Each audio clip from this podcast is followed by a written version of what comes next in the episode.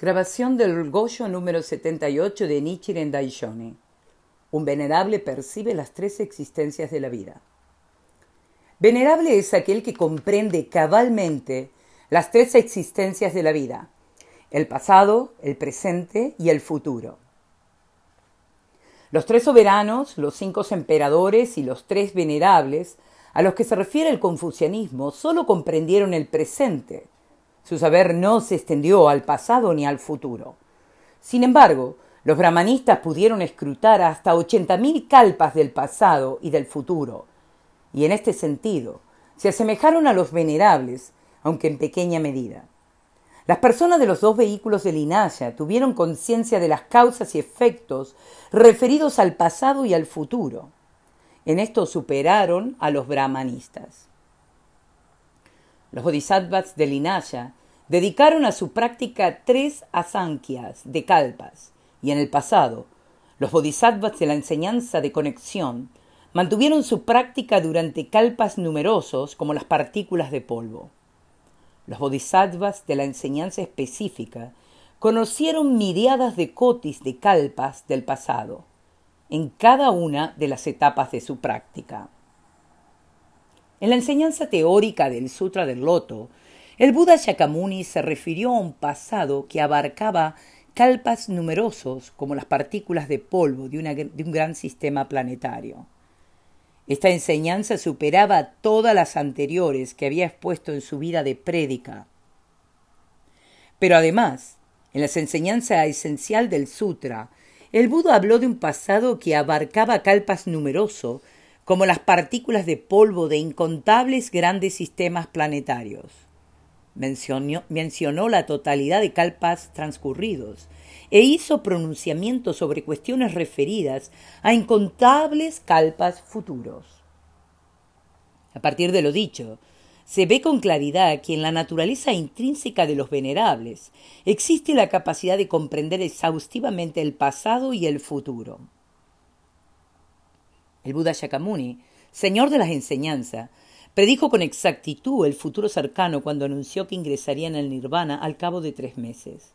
¿Puede haber alguna duda entonces sobre lo que predijo para el futuro distante, cuando vaticinó que el Sutra del Loto se propagaría en otras tierras ampliamente en el último periodo de 500 años posterior a su muerte?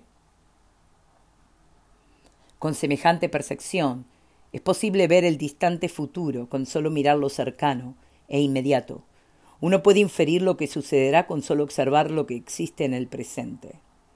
Este es el significado del pasaje del Sutra del Loto que dice, esta realidad consiste en apariencia y su coherencia del principio al fin. ¿A quién debería reconocerse como devoto del Sutra del Loto en el último periodo de 500 años? Todavía no confío en mi propia sabiduría como la rebelión y la invasión que predigen se han vuelto realidad. Debo fiarme de ella. Y no lo digo para impresionar a los demás. Sépanlo, discípulos míos. Soy el devoto del Sutra del Loto, ya que sigo los pasos del Bodhisattva jamás despreciar. A los que me denigren y calumnien, la cabeza se les partirá en siete pedazos, mientras que aquellos que crean en mí acumularán una buena fortuna tan inmensa como el monte sereno y brillante. Pregunta. ¿Cómo es que aún no se le ha partido la cabeza en siete pedazos a aquellos que hablaron mal de usted? Respuesta. Desde tiempos remotos, de todos aquellos que difamaron a otros venerables que no eran el Buda, solo a uno o dos se les partió la cabeza como retribución. La grave falta de calumniar a Nichiren no se limita de ningún modo a una o dos personas.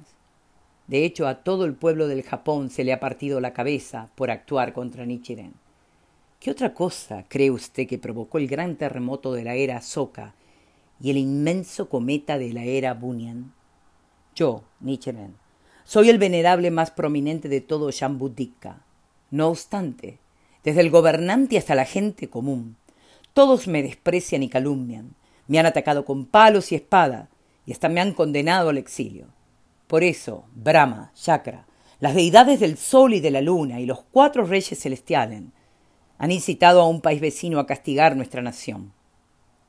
Esto aparece claramente descrito en el Sutra de la Gran Compilación y en el Sutra de los Reyes Benevolentes, en el Sutra del Nirvana y en el Sutra del Loto. Aunque se eleven diez mil plegarias, si el pueblo no presta oído a mis palabras, es seguro que el país sufrirá lo que ya ha sucedido en Iki y Tsushimina. Discípulos míos, crean en lo que digo y observen lo que sucede. No es que estas cosas ocurran porque yo mismo sea digno de respeto, sino porque el poder del Sutra del Loto es supremo. Si hablo de mí mismo en términos elogiosos, la gente pensará que soy altanero, pero si me humillo ante los demás, el pueblo despreciará el Sutra. Cuanto más alto es el pino, más larga es la glicina que pende de él. Cuanto más profunda es la fuente, más larga es la corriente que brota de ella. Qué buena fortuna y qué alegría en esta tierra impura. Soy el único que siente deleite y felicidad. Nichiren Daishonin, en Minubo, escribió esta carta en el primer año de Kenchi, en el año 1275, y se la envió a Toki Shonin.